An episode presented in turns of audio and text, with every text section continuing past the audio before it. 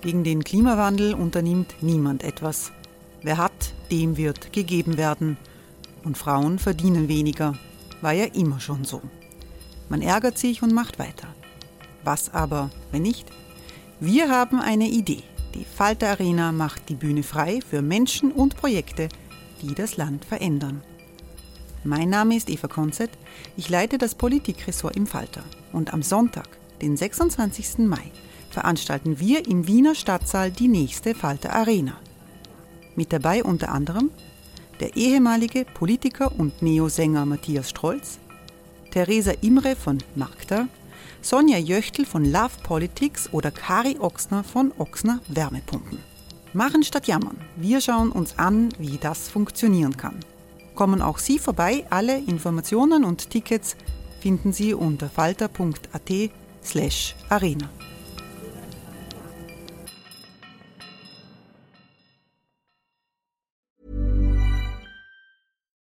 Millions of people have lost weight with personalized plans from Noom. Like Evan, who can't stand salads and still lost 50 pounds. Salads generally for most people are the easy button, right?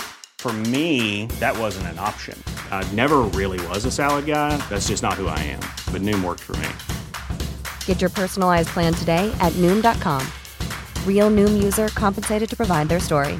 In four weeks, the typical Noom user can expect to lose one to two pounds per week. Individual results may vary.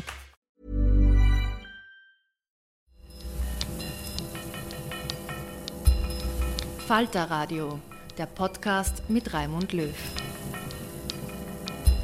Sehr herzlich willkommen, meine Damen und Herren, im Falter. Was steckt hinter dem aktuellen Backlash gegen den Feminismus und wie wichtig sind Quoten für die Gleichberechtigung der Frauen? Das ist heute unser Thema. Ich begrüße zur Bestandsaufnahme hier in der Falter-Redaktion in der Wiener Innenstadt die Nationalratsabgeordnete der NEOS, Irmgard Gries. Guten Tag. Gott. Frau Gries war viele Jahre Richterin und auch viele Jahre Präsidentin des obersten Gerichtshofes. Ich freue mich, dass Manuela Vollmann hier ist. Hallo. Hallo. Hallo. Frau Vollmann ist Managerin des ABZ Austria. Das ist eine NGO, die sich für mehr, mehr Chancen für Frauen äh, in der Wirtschaft einsetzt. Und ich begrüße Barbara Dott. Hallo. Hallo. Äh, Barbara Dott ist äh, Journalistin beim Falter und Autorin zahlreicher Bücher zu Politik und Zeitgeschichte. Und ich freue mich, dass die Schriftstellerin und Philosophin Liz Hirn gekommen ist. Guten Tag. Hallo. Äh, Frau Hirn veröffentlicht dieser Tage ein Buch mit dem Titel Geht's noch, bei dem es um die Gefahren der konservativen Wende für Frauen geht. Was ist der Kern für Sie dieser äh, konservativen Wende, dieser, dieser neuen äh, Tonart in der Frauenpolitik? Wir haben jetzt 100 Jahre Frauenwahlrecht und auf gesetzlicher Ebene hat sich ja nichts verschlechtert. Äh, auf politischer Ebene aus Ihrer Sicht schon. Was ist der Kern dieses Backlash für Sie? Na, zum einen, mir fällt da immer äh, die Clara Zetkin ein, die mal geschrieben hat, dass es nicht ausreicht, äh, gesetzliche Änderungen auf den Weg zu bringen, denn die gingen eigentlich sehr leicht vonstatten. Es müssten sich aktuelle Lebensverhältnisse verändern. Und äh, was ich auch versuche in, in meinem Buch zu zeigen, ist, äh, dass sich für eine äh, gewisse Schicht an Frauen, die schon aus privilegierten Verhältnissen sind, die eine gute Ausbildung haben, die in guten äh, sozioökonomischen Verhältnissen leben, natürlich die Emanzipation äh, sehr positiv ausgewirkt hat. Ich würde das aber bestreiten für die Frauen, die in sozial bedrängten Verhältnissen leben, das heißt, die einen schlechten finanziellen Background haben, die vielleicht Migrationshintergrund haben, die einfach nicht die Chance haben, so zu partizipieren, auch politisch repräsentiert zu werden, äh, wie alle, die hier anwesend sind. Ja. Äh, das heißt, für mich ist eher äh, interessant, äh, dass ähm, die Feministinnen heute sehr stark auf die Frauen vergessen haben, die am wenigsten bisher von der Emanzipation profitiert haben und Aber die noch immer ein Backlash? Ist das ein Backlash? Das, ähm, ist, das ist eine, sozusagen eine Entwicklung, die nicht weit genug gegangen ist, aber noch nicht ein Backlash, was Sie beschreiben. Na, der Backlash ist jetzt, dass tatsächlich auch politisch Forderungen laut werden, die zum Beispiel sich für strengere Abtreibungsregelungen äh, sich einsetzen, ja, also wo dann plötzlich wieder das körperliche Selbstbestimmungsrecht der Frauen in Frage steht. Oder auch ganz offen äh, die Propaganda, dass äh, Frauen doch äh, wieder mehr äh, die Rolle in der Familie wahrnehmen sollen, ja, und zwar mit sehr sehr gefinkelten Maßnahmen. Äh, ich spreche jetzt zum Beispiel speziell vom Familienzeitbonus, ja, ähm, äh, oder vom Familienbonus jetzt, äh, Entschuldigung, falsch ausgedrückt. Äh, wem kommt dieser jetzt tatsächlich zugute? Nicht den Frauen in den Alleinerzieherinnenhaushalten, die wirklich am Existenzminimum leben, sondern Frauen, die in guten Positionen sind, die finanziell abgesichert sind. Das heißt, da wird ganz, ganz speziell die Agenda betrieben, dass auch Alleinerzieherinnenhaushalte gar nicht gewünscht sind. Gewünscht ist dieses klassische Familienmodell, daheim die Frau als Mutter äh, schützt quasi so den, den Mann, der in der kalten Berufswelt äh, da irgendwie im neoliberalen Chaos kämpft. Ja. Und dieses Bild wird ganz, ganz stark von allen türkisblauen Maßnahmen auch äh, propagiert und durchgeführt. Frau Gries, spüren Sie sowas wie ein Rollback gegenüber Frauenrechten in der politischen Sphäre, jetzt nicht bei Ihrer Partei, aber als Abgeordnete im Parlament und in der, im politischen Diskurs? Also ich muss Ihnen schon recht geben, das wird stärker betont jetzt. Die Rolle der Frau zu Hause, die Kinder selber aufziehen. Zum Beispiel ein Beispiel, wir hatten im Rechnungshofausschuss eine Diskussion über die Tagesbetreuung von Schülerinnen und Schülern in Wien. Und es war eine heftige Diskussion, denn da wurde gesagt, gerade von FPÖ-Seite, also wir wollen auf gar keinen Fall verpflichten, dass die Kinder, also verschränkte Ganztagsschule dort sein müssen. Wir wollen unsere Kinder selber erziehen. Also das spricht man jetzt wieder viel stärker aus. Und da gibt es schon so ein Gesellschaftsbild. Eigentlich, das läuft dann unter Wahlfreiheit, eigentlich müssen ja die Frauen die Möglichkeit haben, ihre Kinder selber aufzuziehen und zu Hause zu sein. Das ist es. Oder wenn ihr heute eine Meldung, das AMS soll weniger Mittel oder nicht mehr Mittel verwenden, damit Frauen wieder voll berufstätig werden, nicht? Weil auch hier der Wunsch ist, wenn, dann Teilzeit ein bisschen vielleicht, nicht? aber nicht mehr. Also das, das kommt aus schon. den Regierungsparteien. Gibt es da Widerstand? Führt das zu einer Polarisierung? Oder ist das doch äh, die offensive Meinung des Zeitgeistes Nein, Zeit? nein, also ich würde, es gibt sicher eine Gruppe in der Gesellschaft, die das so will. Die gab es immer und die gibt es jetzt auch. Es hat ja auch nicht nur Nachteile. Man muss ja da auch immer am Boden bleiben, nicht? Hat ja auch wenn sich eine Frau wirklich um die Kinder kümmert, wenn das ihre Aufgabe ist, ist es ja auch was Positives. Ja? Also diese Gruppe gab's immer und gibt's immer, sieht man auch bei jungen Frauen, sich ganz bewusst dafür entscheiden, die studiert haben und alles, na jetzt bleibe ich einmal 10 oder 15 Jahre zu Hause. Das gab's immer. Ne? Ich glaube, was jetzt neu ist, ist, dass das auch stärker positiv bewertet wird. Nicht? Also ich kann mir in den letzten Jahrzehnten mal stark positiv bewertet, die Frau, die berufstätig ist, die etwas aus sich macht, die, die aus ihrem Leben was macht. Ne? Das hat sich schon ein bisschen geändert. Wobei es Vielleicht noch der eine Gedanke, was für mich ist ja faszinierend, ist der gesellschaftliche Wandel. Denken Sie mal an die vielen Männer, die Sie heute mit einem Kinderwagen sehen. Ne, oder die einen Säugling umgebunden haben. Oder es ist überhaupt kein Thema mehr, dass ein Mann ein Kind wickelt. Jetzt muss ich, muss ich da kurz unterbrechen, weil ja, das stimmt. Und ich bin auch der Meinung, man muss gerade diese Männer unterstützen. Aber da gibt es eine ganz tricky Sache dran, nämlich dass Männer trotzdem da sehr positiv bewertet werden. Schau, dieser Mann macht es. Als ob das ein Weltwunder wäre, einen Kinderwagen ja. zu schieben. Ich höre oft, so? wenn ich mit jungen Frauen unterwegs bin, tatsächlich die Meinung, ja, ähm, er arbeitet schon Vollzeit, aber er, we er wechselt ja sogar mal die Windel. Also er also, tut das ja noch. Und wir reden hier nicht von, von sozialen Randschichten. Wir reden Mitte der Gesellschaft und wie Frauenrollen bewertet werden. Und vor, eins, vor einem warne ich dann schon auch. Ja, es gibt eine positive Bewertung. Aber diese positive Bewertung hat ja auch andere Implikationen. Nämlich zum Beispiel auch zu sagen, also die jungen Frauen, die beobachten, ihre, die, die Mütter haben sich aufgerieben. Ja? Sie werden trotzdem nicht gleich bezahlt. Ja? Sie haben Doppel-Mehrfach-Belastungen. Warum sollen sie sich abstrampeln, wenn sie es leichter haben können? Warum sollen sie also jetzt in einen 40-Stunden-Job gehen, wenn sie wissen, am Ende des Tages haben sie weniger Karrierechancen und sie bekommen weniger bezahlt? Das heißt, zu sagen, das ist jetzt rein eine positive Bewertung, da bin ich mir nicht so sicher. Aber dort gibt es eine Verschiebung des äh, Images der Frau und dessen, was gewünscht wird in der Gesellschaft. Es gibt ja auch die Rolle der Frauen sozusagen als dekorativer Aufputz, nicht? die in der Politik immer wieder da sind. Man erinnert sich, Sie erinnern in, in Ihrem Buch bei der äh, Eröffnung der EU-Präsidentschaft ist der Bundeskanzler mit dem Ratspräsidenten irgendwo in den Alpen gewesen und daneben waren, waren, waren junge Frauen, die als Aufputz in Dirndln oder, oder ansonsten in Trachten dort waren. Bitte stärker. Wir haben, wir haben natürlich, also von der Regierung her früher in der Großen Koalition war das Frauenministerium meistens SPÖ besetzt. Und da gab es halt den Typus der kämpferischen, emanzipierten Sozialdemokratin, die all das, was Sie angesprochen haben, eingefordert hat. Frauen geht arbeiten, erwirbt einen eigenen Pensionsanspruch, ähm, schaut, dass ihr nicht nur Teilzeit arbeitet, sondern Vollzeit, seid eigenständig. Das ist jetzt natürlich anders. Also wir haben jetzt ähm, eine Frauenministerin, die de facto nicht präsent ist. Und ich finde, wenn die Regierung uns etwas präsentiert, dann ist es Familienpolitik. Also es gibt für mich momentan keine Frauenpolitik. Ähm, es gibt auch keine, ähm, wie soll ich sagen, äh, prononcierten Frauen in dieser Regierung. Ähm, also gerade auch die ÖVP-Frauenministerinnen äh, äh, sind ähm, durchwegs Quereinsteigerinnen, die am Anfang, glaube ich, ganz froh waren, dass sie überhaupt diesen Wechsel hinkriegen und die bis jetzt nicht mit eigenen Meinungen oder eigenen Positionen auffallen. Also sie erfüllen die Quote im Sinne von, es gibt auch Frauen in dieser Regierung, ja, knapp um die ein bisschen mehr als 30 Prozent, ähm, aber als Frauen sichtbar oder als Frauen sozusagen wahrgenommen mit eigenen Meinungen und Anspruch. Also und sie transportieren die Botschaft. Sie transportieren die Botschaft Regierungschefs des Regierungschefs mit und zwar sehr artig. Jetzt eine ein wesentliche Frage ist die materielle Frage. Die Gender Pay Gap war ein, ein, ein, großes Thema. Die Lohnunterschiede zwischen Frauen und Männern auf EU-Ebene ist da Österreich eher weit hinten. Ich glaube, bis zu 20 Prozent sind die Unterschiede bei den Stundenlöhnen, wenn man mit einberechnet, dass sehr, über, sehr viele Frauen äh, Teilzeit arbeiten, ist das noch, noch viel, viel größer. Passiert da etwas? Ist das irgendwie als Thema verschwunden, diese Einkommensschere, oder äh, findet man sich damit ab, oder passiert da noch etwas? Äh, da passiert im Moment nicht viel.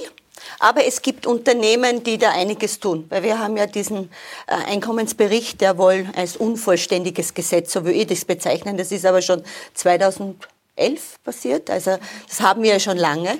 Unvollständig, aber führt dazu, dass Unternehmen nicht alle und nicht die Mehrheit, das muss man schon klar sagen, aber einige darüber nachgedacht haben, wenn ich das schon machen muss, dann gehe ich in die Tiefe und dann will ich es wirklich wissen. Es gibt Beispiele, jetzt auch in den Medien gewesen, wo Unternehmen aufgrund dieses Anstoßes ähm, oder dieses Gesetzes, ist mehr als ein Anstoß, äh, darauf hinschauen, bin ich wirklich fair und transparent. Und das möchte ich schon ein bisschen auch sagen, dass die Unternehmen, ein zweites Beispiel vielleicht auch dazu, ich höre mehr und mehr, mehr, gerade, würde sagen, so im letzten halben Jahr bei meinen Gesprächen auch mit Unternehmen, dass sie nicht mehr, äh, dass sie auch von jungen Männern nicht die Bewerbungen haben und schon gar nicht für Führungspositionen, die sie immer gehabt haben, obwohl, weil sie ja sehr spannende Jobs anbieten und auch gut bezahlt. Und sie fangen darüber zum Nachdenken an und vielleicht dann auch ein bisschen mehr, äh, warum kriege ich nicht die Bewerbungen wie früher. Da hat sich einiges getan, jetzt unabhängig von der politischen also in Entwicklung. In der Wirtschaft offensichtlich mehr als in der Politik. Ja, und das hat schon auch damit zu tun, dass wir ja doch einen ähm, im Moment eine Wirtschaftsausschwung haben und gerade für Führungspositionen sind Leute gesucht. Und es hat damit zu tun, dass es ja viele, viele Jahre gesagt worden ist und auch durch die Quote in den Aufsichtsräten, ihr müsst mehr Frauen haben. Diese, diese Quote in den Aufsichtsräten, das gibt es äh, in verschiedenen europäischen Staaten seit vielen Jahren. Norwegen war Vorreiter, das haben dann unter verschiedenen Vorzeichen andere Staaten nachvollzogen. Auch in Österreich Seit kurzem, seit ja. letztem Jahr. Also seit Unternehmen schon länger. Ja, ja aber in Aufsichtsräten, Nein, aber in Aufsichtsräten von den 200 äh, der großen Unternehmen. Ja, bei den großen. Was bringt das wirklich? Was hat das gebracht? Also ich bin ja schon lange in diesem Thema Gleichstellung für Frauen und Männer in der Wirtschaft tätig, fast 30 Jahren. Und eines ist mir schon ganz stark aufgefallen. Wenn Sie vor zehn Jahren oder noch vor sieben, acht zu einer Veranstaltung Wirtschaftskammer oder wo auch immer, wo viele sogenannte Businessfrauen gesessen sind. Und sie fragen in die Runde, das habe ich mal getan, wer ist hier im Raum, 200 Frauen ungefähr, für die Quote? Haben wenige aufgezeigt. War, hat mich nicht verwundert. Es wurde vor zwei Jahren wieder mal gefragt, es haben viele aufgezeigt. Also das Thema Quote, muss ich wirklich sagen, ist bei den Frauen durch. Frauen haben mittlerweile auch die Frauen, die es gut geschafft haben, aufgrund von Sozialisation und Bildung doch ihren Weg zu finden, aufgrund von gesetzlichen. Wir haben gute gesetzliche Grundlagen. Die muss man auch betonen in Österreich. Die müssen wir vielleicht auch bewahren. Sie, die Frau, Frau Gries nickt. Sie waren nicht immer für die Quote, oder? Doch, Doch, ich habe immer gesagt, die Quote ist eine Notmaßnahme. In einer idealen Welt braucht man es nicht. Aber ich glaube, gerade für diesen Bewusstseinsbildungsprozess ist sie notwendig. Genau. Und ich erlebe das ja auch in Unternehmen, dass man dann sagt, na, wir müssen schauen, gibt es nicht eine Frau, gibt es nicht eine Frau? Ja. Oder auch jetzt, was die Vorstandspositionen betrifft. Ja. Ne? Na, hat man nicht jemanden im Unternehmen, der sich dafür qualifiziert? Und es das geht, hat sich schon geändert. Genau, es hat sich geändert und es kommt noch dazu, also der berühmte Fachkräftemangel, der ja immer bemüht wird. Ich glaube, das muss man auch in Bezug auf Quote und und Frauen einmal ganz dezidiert sagen, Frauenpolitik ist ganz klar Wirtschaftspolitik. Für mich ist Frauenpolitik Wirtschaftspolitik.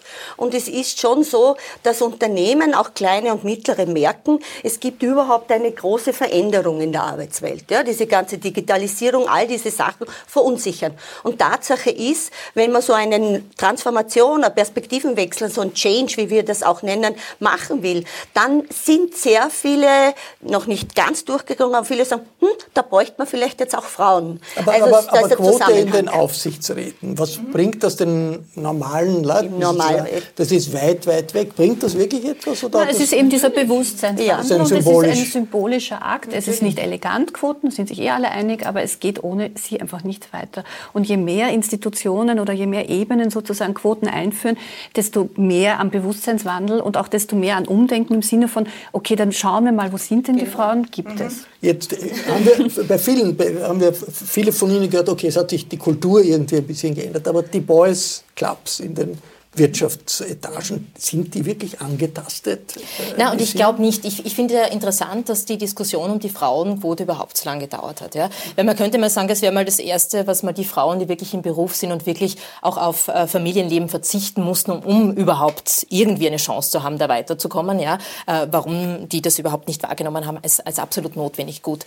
Aber wo ich jetzt tatsächlich die, die größte Beeinträchtigung in einem Frauenleben, ich sage jetzt wirklich mal so, sehe, ist tatsächlich Mutterschaft.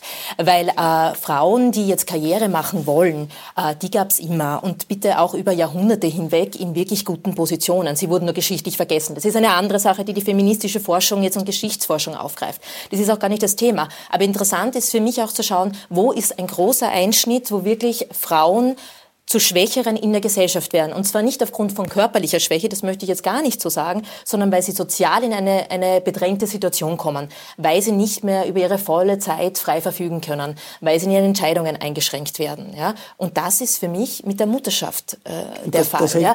das Deshalb auch die Idee von, von, von Mütterquoten fand ich sehr schlau. Ja? Das wäre jetzt der nächste Schritt. Man könnte jetzt sagen, es ist überzeichnet. Aber wenn Sie sich anschauen, wo ist die größte Konkurrenz auch zwischen Frauen, dann ist es tatsächlich oft in dieser, dieser Entscheidung, äh, mache ich als Frau Karriere. Hey, I'm Ryan Reynolds. At Mint Mobile, we like to do the opposite of what Big Wireless does. They charge you a lot, we charge you a little. So naturally, when they announced they'd be raising their prices due to inflation, we decided to deflate our prices due to not hating you. That's right. We're cutting the price of Mint Unlimited from $30 a month to just $15 a month. Give it a try at mintmobile.com slash switch. $45 upfront for three months plus taxes and fees. Promo for new customers for limited time. Unlimited more than 40 gigabytes per month. Slows. Full terms at mintmobile.com. Verzichte ich oder verschiebe ich die, die Kinderplanung nach hinten, die Familienplanung, oder entscheide ich mich dagegen und sage einfach, äh, ich mache jetzt als Frau äh, Karriere und äh, ja, Hängt das nicht total darauf. mit dem konservativen Mutterbild ja. in Österreich, äh, Deutschland zusammen, das ganz anders ist als in Belgien oder, oder Frankreich, wo es völlig normal ist, dass äh, Frauen, weiß ich, ein halbes Jahr oder drei Monate nach der Geburt wieder in die Arbeit gehen. Bei uns wird man dann als Rabenmutter angesehen. Also Bei Rabenmütter sehr äh, liebevolle äh, Mütter zu ihren ja, Kindern. Das ist aber nicht gemeint. Aber ist, ja, vielleicht hängt das schon mit, mit zusammen. Ich glaube, Natürlich ist es ganz entscheidend, welche Kinderbetreuungseinrichtungen es gibt, ob die eine hohe Qualität haben. Und ich finde es ja äußerst bedauerlich, dass man nicht statt dieses Familienbonus dieses Geld in Kinderbetreuungseinrichtungen investiert hätte. Das wäre viel gescheiter gewesen, käme allen zugute. Und da gibt es ein wirkliches Rollback, nicht in Oberösterreich, wo ja, ja, in den ja, anderen Bundesländern, wo die Kinderbetreuungsstätten reduziert werden und nicht mehr subventioniert werden. in Oberösterreich gibt es jetzt sogar einen erhöhten Bonus, wenn man sein Kind zu Hause betreut. Das Statt 700 sind es jetzt, glaube ich, 900 Euro pro also Jahr. Also dass das Rollback gibt. Was es auch gibt in der politischen Diskussion in Deutschland, das ist eine Diskussion jetzt um ein sogenanntes Paritätsgesetz. Mhm. Das heißt ein Gesetz, das die Quoten ausweitet auf, die politische, auf den politischen Bereich, auf, auf, auf Parteien. Da gibt es äh, äh, einen Beschluss auf Landtagsebene in Brandenburg. Die mhm. Grünen und, und, die Linken und die, und, und die, Sozialdemokraten haben das durchgebracht. Es soll eine solche Parität äh, geben. Äh, Brauchen wir eine solche Diskussion auch in Österreich? Oder kann man nicht sagen, das würde eigentlich dann die, das Interesse der Frauen in Gegensatz bringen zu einer demokratischen Logik, dass einfach jeder will, der kandidieren will, kandidieren können soll. Brauchen wir ein, ein, solches Gesetz? Also ich finde ja. Es gibt natürlich viele Argumente gegen so ein Paritätsgesetz. Ähm, Juristen schreien natürlich nicht. auf, die Neos brauchen es nicht. Ja. Also es gibt ja einige Parteien, die haben diese Selbstverpflichtung in Österreich, die Neos, ja. die Grünen etc. Aber wenn man sich anschaut, der Frauenanteil im Parlament grundelt seit Jahren bei irgendwo um 30, mal mehr, mal weniger Prozent herum. Ähm, also ähnlich wie bei den Aufsichtsräten ähm, in der Wirtschaft. Also wenn, finde ich, wenn es quasi, wenn sich da nichts bewegt, und es bewegt sich wirklich seit Jahrzehnten nichts, ist eine Quote, ein Paritätsgesetz, ähm, eine Notlösung für den Übergang, bis sozusagen das Ziel erreicht ist. Im Falter auch ziemlich umstritten, diese Position? Es ist im Falter Warum? sehr umstritten, ja. Wir tragen das sozusagen äh, auch aus äh, in der aktuellen Ausgabe zum Frauentag. Äh, da habe ich ihm ein Pro für diese Quote geschrieben, Florian Klenk hat äh, dagegen geschrieben. Ähm, das ist für mich auch gut nachvollziehbar, weil natürlich jede Frau mehr die dank einer Quote ähm, einen Platz bekommt, heißt ein Mann weniger. Also das ist immer schwierig, das wird immer quasi auch zu einer Genderfrage, abgesehen von den juristischen. Und die Frage ähm, der gleich, gleich, äh, genau, und auch die Frage sozusagen, wie man, wie man das, also wie man es genau und gestaltet. Jede Frau, die man sozusagen, also ich denke, der Staat oder auch die Politik und die Parteien müssten vorangehen. Mhm. Auch vorangehen. Ich kann nicht, wie ich das so schön immer sage, auch, ich kann nicht Wasser predigen und Wein trinken. Ich kann nicht der Wirtschaft sagen, ihr sollt Quoten einführen oder auch Gesetze in die Richtung. Ich finde, es muss der Staat, es müssen die Parteien auch vorangehen. Eine Frage an die ehemalige Richterin. Gut, also ein Paritätsgesetz, welche, im Detail sowas ausschaut, das, ist, äh, das, das, das muss man diskutieren. Aber die Richtung ist, man schreibt den Parteien vor, die bei Wahlen kandidieren, ihr dürft eigentlich nur kandidieren, wenn ihr eine Parität habt, ähm, ein, ein, ein Reißverschlusssystem, das Frauen gleich wie Männer dort äh, positioniert. Da gibt es in Deutschland eine Diskussion. Viele sagen, das ist mit dem Grundgesetz, mit dem Rechtsstaat nicht vereinbar. Die Richtung, wenn man in diese Richtung geht, ist das eine Irre? Geht man da in, in, die, in die Irre, weil es eigentlich mit den Grundideen der Demokratie nicht vereinbar ist? Oder sollte man trotzdem in diese Richtung gehen?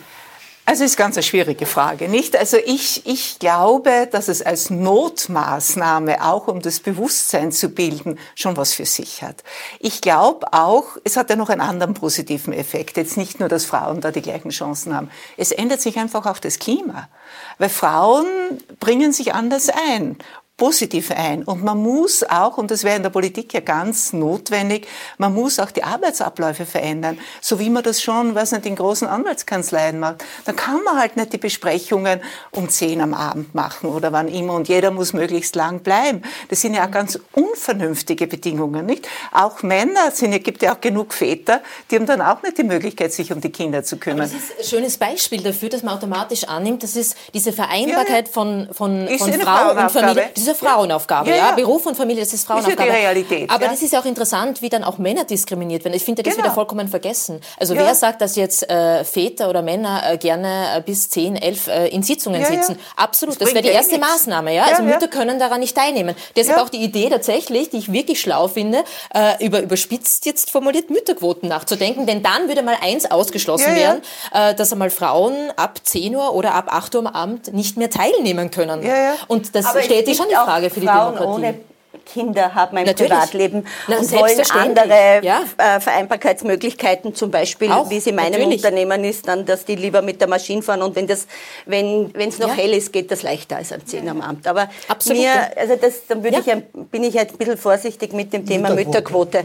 Also was wir schon sagen ist, und das ist ganz klar auf der Hand, da sehen wir auch, äh, jede Väterkarenz, also Väterkarenz fördert Mütterkarrieren. Das Das ist ganz eindeutig, weil das ist, es braucht, wir sagen ja, dass das Vereinbarkeitsthema muss entideologisiert werden. Das ist so lange ideologisch diskutiert worden, jetzt wieder. Das nervt eigentlich. Ich habe glaubt, das haben wir ein bisschen hinter uns gebracht, weil wir haben gesagt, äh, das Vereinbarkeitsthema ist ein Managementthema. Ganz einfach zu managen. Und die Unternehmen, die das schon tun, bestätigen das voll. Es geht hier um ein Karenzmanagement.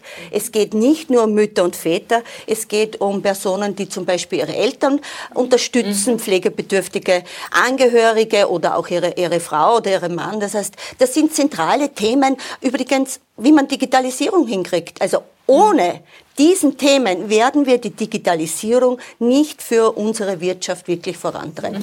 Man sieht ja das auch in der politischen Sphäre in, in den USA, wo es äh, eine große Bewegung äh, gibt, dass die neuen Abgeordneten der Demokraten, die die letzten Wahlen gewonnen haben im Repräsentantenhaus, mehr, zu einem großen Anteil Frauen sind, die sehr aktiv sind und mhm. die die Position äh, der Demokraten, die, die sagen, okay, das, was Trump repräsentiert, äh, das Macho-Gehabe, nicht nur das Macho-Gehabe, auch was er politisch repräsentiert, ist etwas, wo man eigentlich eine Gegenposition braucht das kommt von Frauen. Aber das passiert ohne Paritätsgesetz. Also in Amerika ist die Frage der Quoten spielt keine Rolle. Es ist die Frage der Mobilisierung, die Frage äh, der Bewegung. Aber vielleicht ist da Europa etwas äh, mehr, denkt mehr formalistischer als, als, als, der, als Amerika. Also ich glaube, gerade bei diesem Thema Paritätsgesetz ist es, es ist einfach ein Pragmatismus. Nicht? Man muss sich nur anschauen, wie viele Frauen sitzen in den einzelnen nationalen Parlamenten und was passiert, wenn äh, Länder, und es gibt ja einige, es ist ja nicht nur ähm, in Deutschland das Bundesland Brandenburg, es ist ja auch in Frankreich, Kroatien. Also es gibt fünf, sechs Länder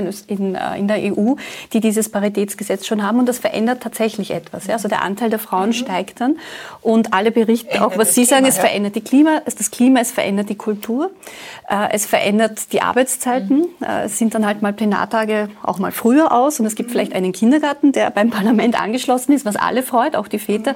Also es verändert einfach die Art und Weise, wie Politik gemacht wird und vor allem auch wer in die Politik kommt.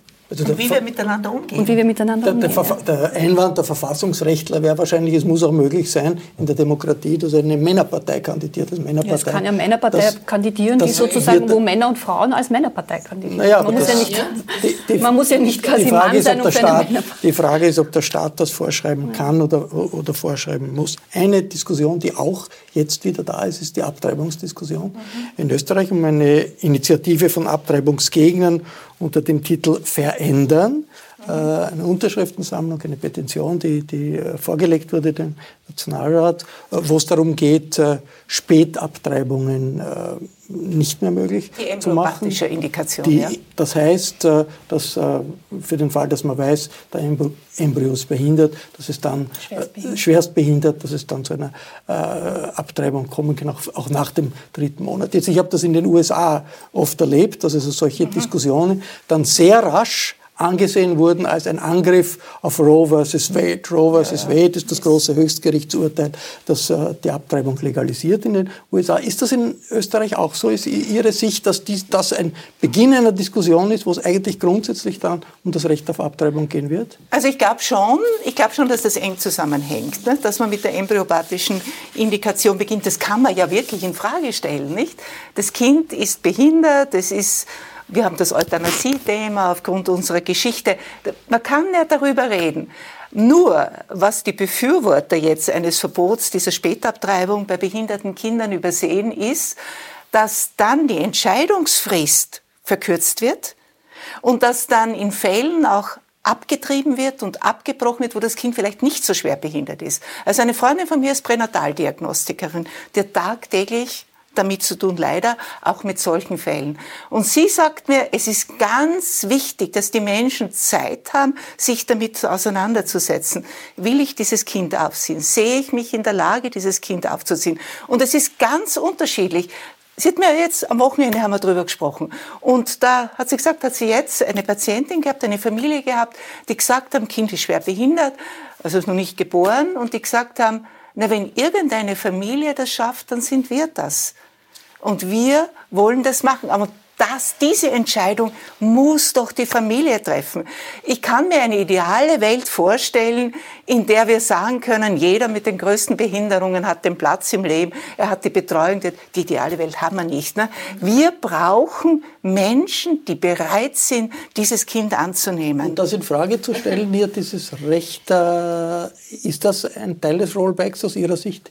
Absolut, absolut. Abtreibung Aber ich, ich wieder schon, zum ich, Thema. Ich, ich habe schon ein Problem mit der Formulierung, dass es die Familie entscheiden soll. Nein, ich bin der Meinung, es ist die, äh, tatsächlich die Entscheidung der Frau. Na, der Mann ist auch Vater. Ja, ja, aber ich rede jetzt gerade auch von Fällen, äh, von Fällen, die sich ereignen. Äh, ich habe jetzt einiges an Kontakt mit äh, auch dem Leiter vom Museum für Verhütung und Abtreibung, der mir auch erzählt, welche Frauen, vor allem seine Klientinnen dort sind. Der erzählt mir, dass es sehr, sehr sehr, sehr viele Frauen mit Migrationshintergrund sind, die hier allein hinkommen, die nicht diese Unterstützung von der Familie haben, die diese Entscheidungen allein tragen müssen und froh sind, dass es keine familiäre Entscheidung ist, weil die wird nicht immer zu ihren Gunsten ausgehen. Und zwar nicht das, was sie möchte und was sie für möglich empfindet. Sei es finanziell, sei es körperlich, sei es psychisch, wie auch immer. Deshalb bin ich da, finde ich es heikel. Ich würde sagen, es ist tatsächlich die Entscheidung der Frau. Ähm, dass dieses Recht in Frage steht, halte ich für skandalös, muss ich ganz ehrlich sagen, äh, weil ich mir eigentlich schon eingebildet habe, auch jetzt als Frau, die quasi mit diesen Privilegien aufgewachsen ist, ja, dass diese körperliche Selbstbestimmung ähm, äh, mir auf jeden Fall äh, äh für mich frei steht und zwar und auch unhinterfragt frei steht. Äh, ich bringe jetzt nur ein Beispiel auch, auch von den Medizinern, mit denen ich gesprochen habe, die eindeutig sagen, es ist schon sehr amüsant, dass in Österreich diskutiert wird, Abtreibung ja oder nein und dass immer wieder in die Diskussion reinkommt, weil jede Frau kann in diese Situation kommen. Es gibt keine vollkommen sichere Verhütung. Selbst wenn ich jetzt, und jetzt reden wir nicht von äh, medizinischen Indikationen, ja, wie eine Schwerstbehinderung des Embryos, ja, kann schwanger werden. Es gibt diese vollkommene 100% Chance nicht, dass man nicht schwanger wird. So, also im Schnitt kommt es bei den meisten Frauen zwischen ein und zweimal im Leben vor. Und zwar ungewünscht und mit Verhütung. Ja, im Schnitt. So, und jetzt soll man das plötzlich zu einer Frage machen äh, von konservativen Politikern, die dann plötzlich wieder über den, den weiblichen Körper entscheiden. Also ich finde schon, dass das ein gefährliches Thema ist, zu sagen, na ja, ähm, vielleicht ähm, entscheidet sich ja die Familie dafür. Also das, das halte ich für sehr gefährlich, das den Frauen aus der Hand zu geben. Für mich ist das gar, gar kein Zufall. Wir haben was wir wirklich als einen großen Fortschritt bezeichnen können, ist, dass wir diese weltweite MeToo-Debatte haben. Für mich ist es kein Zufall, dass jetzt diese Arbeit, Abtreibungsdebatte wieder aufdockt. Und ich muss auch sagen, das ist für mich ein No-Go. Ich habe wirklich, äh, meine Großmutter hat mir noch erzählt, dass sie vier Freundinnen verloren hat. Meine Großmutter ist schon lang gestorben. Vier Freundinnen, weil sie halt selbst ihre Kinder, äh, es beim siebten Kind nicht mehr kriegen wollten. Und das sind Dinge, die wir, glaube ich, in Erinnerung rufen müssen. Diese Selbstbestimmtheit von Frauen über, ihr, über die Möglichkeit, sie war sehr katholisch, sie war in einer Familie eingebettet und außerdem, Entschuldigung, wir haben Beratungsgespräche, wir haben die entsprechenden Hebeln, damit Frauen auch die Zeit kriegen. Und nur abschließend, das finde ich wirklich ganz, ganz tiefgehend, wenn man Frauen unterstellt, dass sie das leichtsinnig machen. Das finde ich, ist für mich der wirkliche Backlash. Barbara Todt, sozusagen die als politische Beobachterin, ist das äh, etwas, was sozusagen eine Randerscheinung ist äh, jetzt, äh, diese hm, Diskussion über die Abtreibung, oder kommt Nein. das ganz groß? Also das, das ÖVP-Politiker, FPÖ-Politiker haben diese Petition unterschrieben. Genau, es haben hochrangige Politiker diese Petition unterschrieben. Es ist im Koalitionsübereinkommen, steht drinnen, dass eine Enquete, eine parlamentarische stattfinden soll. In den FPÖ-Wahlprogrammen und auch sonstigen Programmen ähm, ist das gängig, also gängige Ideologie. Also es ist jetzt ähm, nicht wahnsinnig überraschend, dass bei dieser rechtskonservativen Regierung dieses Thema aufpoppt. Umso besser, wenn man weiß, welche Argumente man dagegen hat. Das war der Falter-Talk zum Backlash gegen den Feminismus. Ich bedanke mich sehr herzlich bei Lies Hirn, bei Irmgard Gries, bei Barbara Todt und bei Manuela Vollmann. Im Falter gibt es jede Woche die großen Debatten, die unser Land bewegen. Ein Abonnement des Falter können Sie auch im Internet bestellen. Das geht über die Internetadresse abo.falter.at. Ich verabschiede mich bis zur nächsten Folge. Sie hörten das Falterradio, den Podcast mit Raimund Löw.